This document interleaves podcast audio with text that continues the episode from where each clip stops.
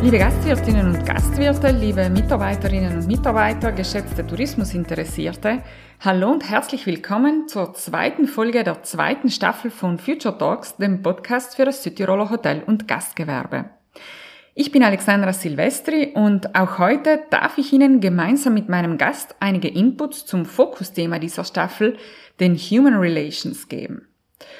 Gute Mitarbeiter zu finden ist das eine sie zu motivieren und durch maximale Mitarbeiterzufriedenheit auch nachhaltig an ein Unternehmen zu binden, ist das andere. Für den Unternehmenserfolg spielt die Mitarbeiterkommunikation eine wichtige Rolle. Doch wie kommunizieren wir richtig? Dieser und weiteren Fragen werde ich heute im Gespräch mit meinem Gast nachgehen. Ich äh, freue mich sehr darauf. Name? Martha Erlacher. Wohnort? Eppern an der Südtiroler Weinstraße. Beruf? Unternehmerin? Mind Konzept Erlacher. Lieblingsplatz im Hotel oder im Gastbetrieb? Der Frühstücksraum oder der Spa-Bereich, wenn es ganz ruhig ist. Mein Blick in die Zukunft ist? Mein Blick in die Zukunft ist weiterhin zu bewegen, unterstützen und Frauen, ich sowie auch Männer, Unternehmen zu fördern. Liebe Martha, hallo und herzlich willkommen an meiner virtuellen Theke. Du hast in deinem beruflichen Leben verschiedene Ausbildungen durchlaufen. Unter anderem zum NLP Master, das heißt dem neurolinguistischen Programmieren und zum Mentalcoach. Und du bist auch Stilberaterin. In deinen Weiterbildungen, unter anderem auch für uns die HGV Weiterbildung, setzt du deinen Fokus sehr stark auf das Thema der Kommunikation. Und du unterstützt Menschen dabei, richtig bzw. sicher aufzutreten. Das führt mich gleich zu meiner ersten Frage.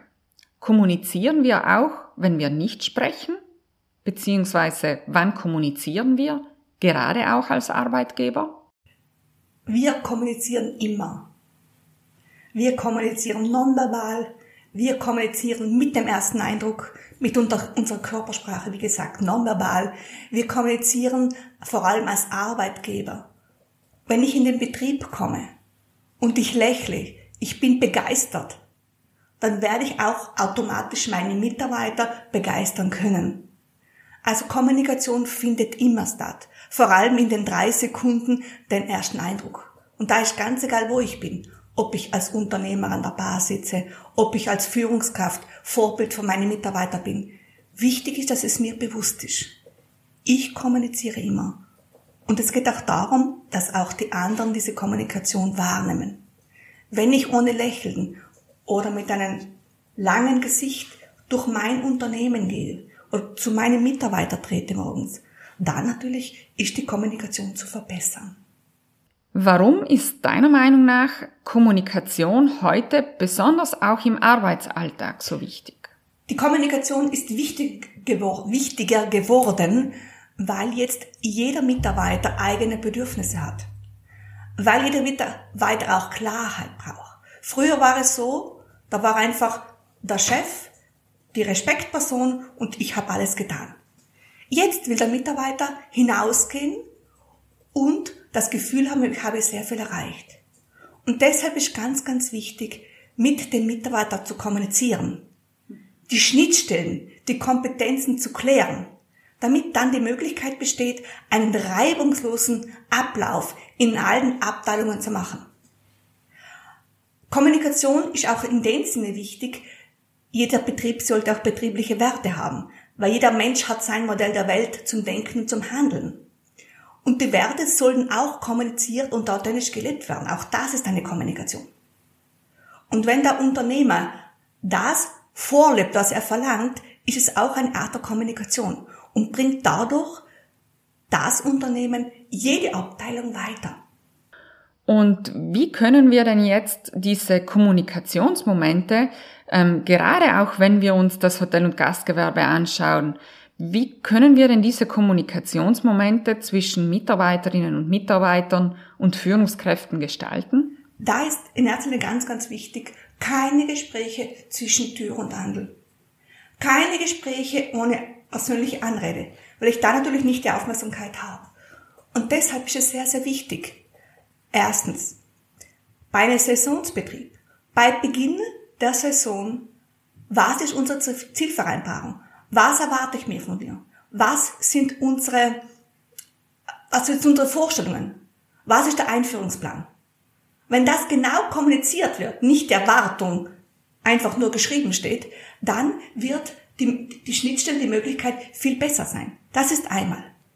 Zudem ist auch ganz wichtig, um den Mitarbeiter zu halten, darum geht's auch, ein Monat vor Saisonschluss einfach zu fragen, wie war für dich die, die Saison? Wertschätzung zu geben. Was können wir das nächste Mal anders machen? Und natürlich, je nachdem, welche Größenordnung das Hotel hat, Teambesprechungen. In der Geschäftsleitung, in den Familienbetrieb. Einmal wöchentlich, zehn Minuten, wo jeder sich vorbereitet, wo jeder sich einbringt. Und natürlich täglich auch das Briefing. Briefing für die Gouvernante, das Briefing im Service und Küche, jed, also das Briefing auch von, von den Hausmeistern. Die Unternehmer oder Führungskräfte dürfen nicht davon ausgehen, dass es logisch ist, was ich erwarte. Das darf gesagt werden. Nur dann kann es stattfinden. Und beim Briefing ist es auch möglich, das lustig zu machen. Serviceküche zum Beispiel. Was ist heute auf dem Programm? Was ist heute das Menü? Der Küchenchef sagt das Menü. Der Oberkellner oder der Cheftyrann, welche Weine sind da? Alle hochen zu. Vielleicht manche auch nicht. Dann gibt's da so einen tollen Ball. Alexandra, welcher Wein wird heute bei der Vorspeise empfohlen? Und da entwickelt sich wirklich eine Dynamik, wo jeder Aufmerksamkeit ist, weil jeder will natürlich die Antwort auch wissen. Also da diese Briefings, viele sagen verschwendete Zeit. Nein, das ist Mehrwert. Genau wie Teamgespräche, weil durch die Teamgespräche kann die Abteilung, kann das Unternehmen wachsen vor allem die vereinbarten Ziele zwischen Bereiche, zwischen Familienmitglieder, zwischen Unternehmer und Führungskräfte wachsen und eingehalten werden. Sehr interessante Ansätze. Danke für diese praktischen Inputs. Ich finde es immer sehr, sehr wertvoll, wenn man praktische Beispiele mitbekommt, die man dann auch direkt umsetzen kann. Das werde ich mir nun auch für meine Teambesprechungen machen. Vor allem stehen, nicht sitzend. Und jeder mhm. darf mit einbezogen werden, muss sich äußern. Weil sonst ist immer einseitig. Gleichzeitig entsteht aber auch das Gefühl, ja, es sagt eh alles der Chef oder die Chefin, ihr habt eh nichts zu sagen. Mhm. Also da ist auch ganz, ganz wichtig im Unternehmen, in der Kommunikation. Der Unternehmer, die Unternehmerin, die Führungskräfte müssen wissen, was erwarte ich mir von meinem Team. Und sie müssen agieren, halben Meter voraus, damit sie nachher nicht reagieren müssen. Mhm. Sehr interessant agieren und nicht reagieren. Sonst bin ich immer hinten nach. Hm? Ja, das stimmt. Jetzt ist es ja so, dass in einem Unternehmen verschiedene Generationen zusammenarbeiten. Ähm, während für die Generation der Babyboomer der Leitsatz galt, wenn ich keine Rückmeldung bekomme, dann passt's, so erfahren wir nun, dass für die nachfolgende Generation Y und insbesondere die ganz junge Generation Z dass für die das Feedback sehr wichtig ist und auch regelmäßig eingefordert wird. Wann und wie gebe ich nun als Führungskraft konstruktives Feedback? Also fürs Erste möchte ich mitteilen, dass Feedback in dem Sinne wichtig ist und auch eingefordert werden darf von beiden Seiten, weil durch das Feedback kann ich wachsen, kann ich weiterentwickeln und besser werden.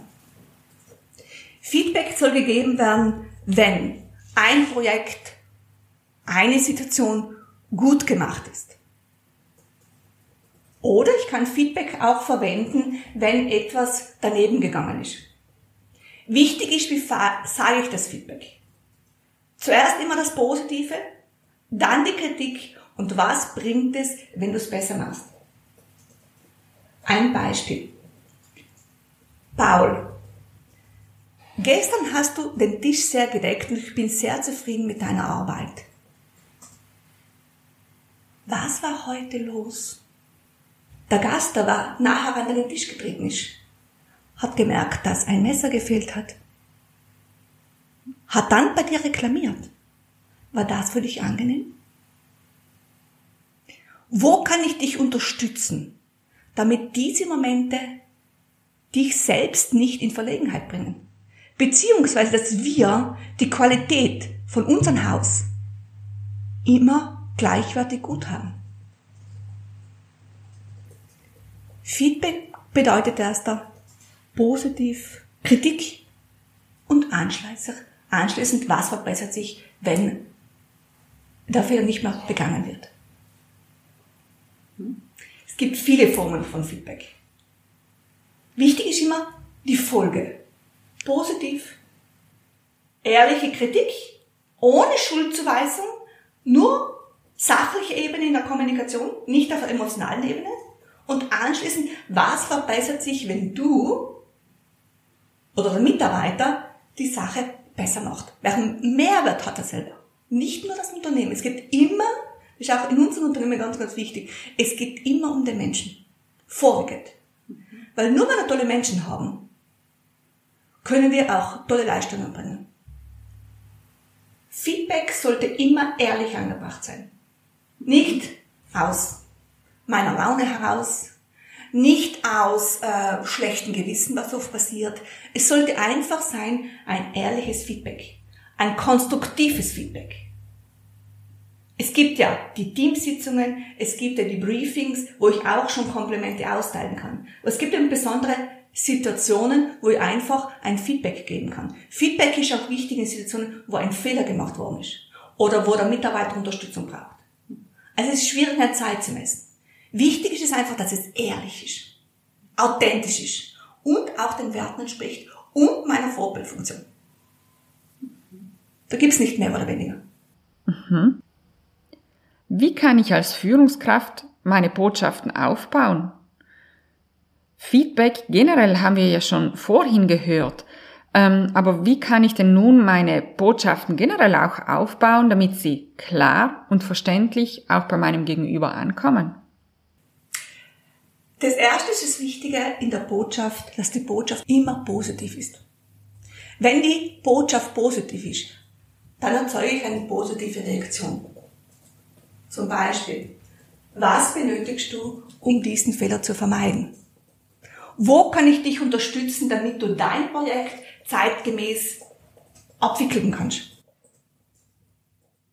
Die positive Kommunikation und plus noch ganz etwas anderes, deswegen auch, wir haben Eingang gesprochen, ein Eingangsgespräch oder ein Entwicklungsplan für den neuen Mitarbeiter ist unumgänglich. Wenn ich die klaren Herausforderungen ganz sage und auch dann kontrollieren, ob sie gemacht werden, dann gibt es noch auch viel weniger solche Gespräche. Ich darf einfach sagen, in der Kommunikation, was ich mir erwarte. Ich darf nicht davon ausgehen, dass es logisch ist, wenn eine Mitarbeiterin in der Servicekraft von einem Vier-Sterne-Hotel kommt und zu mir auch zum Vier-Sterne-Hotel kommt, dass sie super decken kann.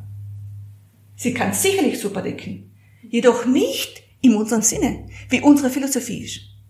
Deswegen ist ganz, ganz wichtig, immer agieren und nicht reagieren oder sich ärgern, beziehungsweise sich nicht die Zeit damit zu kontrollieren, schafft die oder der Mitarbeiter den Tisch so zu decken, wie wir es gerne in unserem Hause haben. Also Kommunikation ist wichtig, immer das zu sagen, was ich erwarte, und zwar in positiver Form und nicht das, was fehlt. Die Aussage zum Beispiel, Alexander Schnitzel letzt gemacht, ist ein Kompliment. Aber das Gehirn kennt unter Nein nicht. Deswegen ist, sollte die Aussage immer sein, Alexander, das hast du gut gemacht. Dann wird auch etwas Gutes daran finden und auch folgen. Da ist sicherlich auch für die Führungskräfte, für die Unternehmer, aber auch für die Mitarbeiter zu lernen, richtig, positiv, konstruktiv zu kommunizieren. Mhm. Wir haben viel gesprochen über positive Kommunikation und wie wichtig es ist, positive Botschaften zu überbringen. Ähm, manchmal passiert es aber auch, dass man in einer herausfordernden Situation steckt. Man unter Stress ist, weil man oder weil man eben einen schlechten Tag hat oder aber auch, weil es einen Konflikt gibt.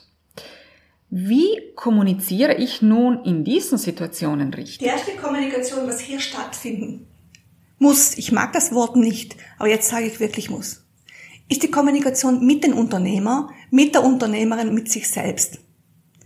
Wenn ich zu mir selber kommuniziere, was kommt heute auf mich zu? Wie schaffe ich das heute? Wie mache ich das heute? Und dann einen Plan habe, dann gehe ich schon mit einer ganz anderen Sichtweise, Herangehensweise hin.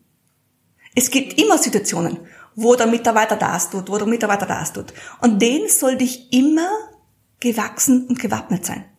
Das heißt, die persönliche Stärke beginnt auch bei mir in der mentalen Vorbereitung vom Tag. Dann gehe ich ja schon begeisterter hinein ins Unternehmer, vorbildhafter, motivierender und die Mitarbeiter sehen das. Und vor allem ich bin dann auch viel gelassener, solche Momente anzugehen. Wenn jetzt ein Mitarbeiter da ist, der jetzt gerade eine schlechte Laune hat oder eine Handlung gemacht hat, die was nicht gut war, natürlich gehe ich nicht in dem Moment hin, weil da bin ich ja selber aufgebracht. Ich warte den richtigen Moment, wo der Mitarbeiter Zeit hat und ich. Und dann spreche ich es an. Nehmen wir an, das Thema Unordnung am Arbeitsplatz. Wenn ich jetzt mit dem Gefühl Unordnung am Arbeitsplatz hingehe, welches Gefühl habe ich da, Alexandra? Stress, Unruhe. Genau. Deswegen ist der erste Schritt ganz, ganz wichtig, mein Gefühl in der Wartung umzuändern, zu, zu reframing. Also, unordentlich, die Erwartung für mich ist Ordnung. Und jedes Gespräch beginnt mit dem Mitarbeiter, wo ich ihn einlade, bitte sage einfach zehn Minuten vorher, Martina, hast du bitte Zeit? Um 14 Uhr, ich möchte mit dir etwas besprechen. Und dann hole ich einen Raum, wo wir vielleicht, wo wir nicht vielleicht, wo wir alleine sind, wo wir ungestört sind, wo es sich wohlfühlt. Und vor allem auch, wo ich selber keinen Heimvorteil habe, also nicht hinter meinem Schreibtisch. Ein neutraler Ort.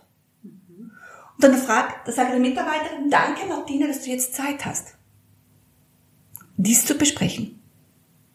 Und dann sage ich, Martina, was bedeutet für dich Ordnung?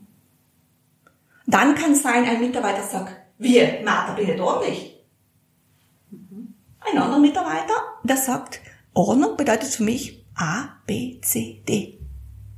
Sollte der Mitarbeiter antworten, wie bin ich nicht ordentlich?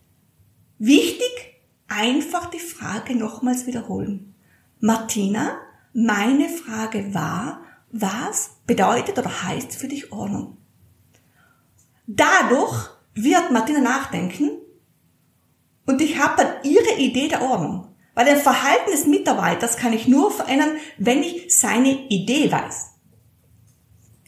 Und die Martina wird sagen, ja, Ordnung bedeutet für mich, dass sie am Abend die Teller aufgeräumt habe, die Servietten in den richtigen Ort getan habe und so weiter.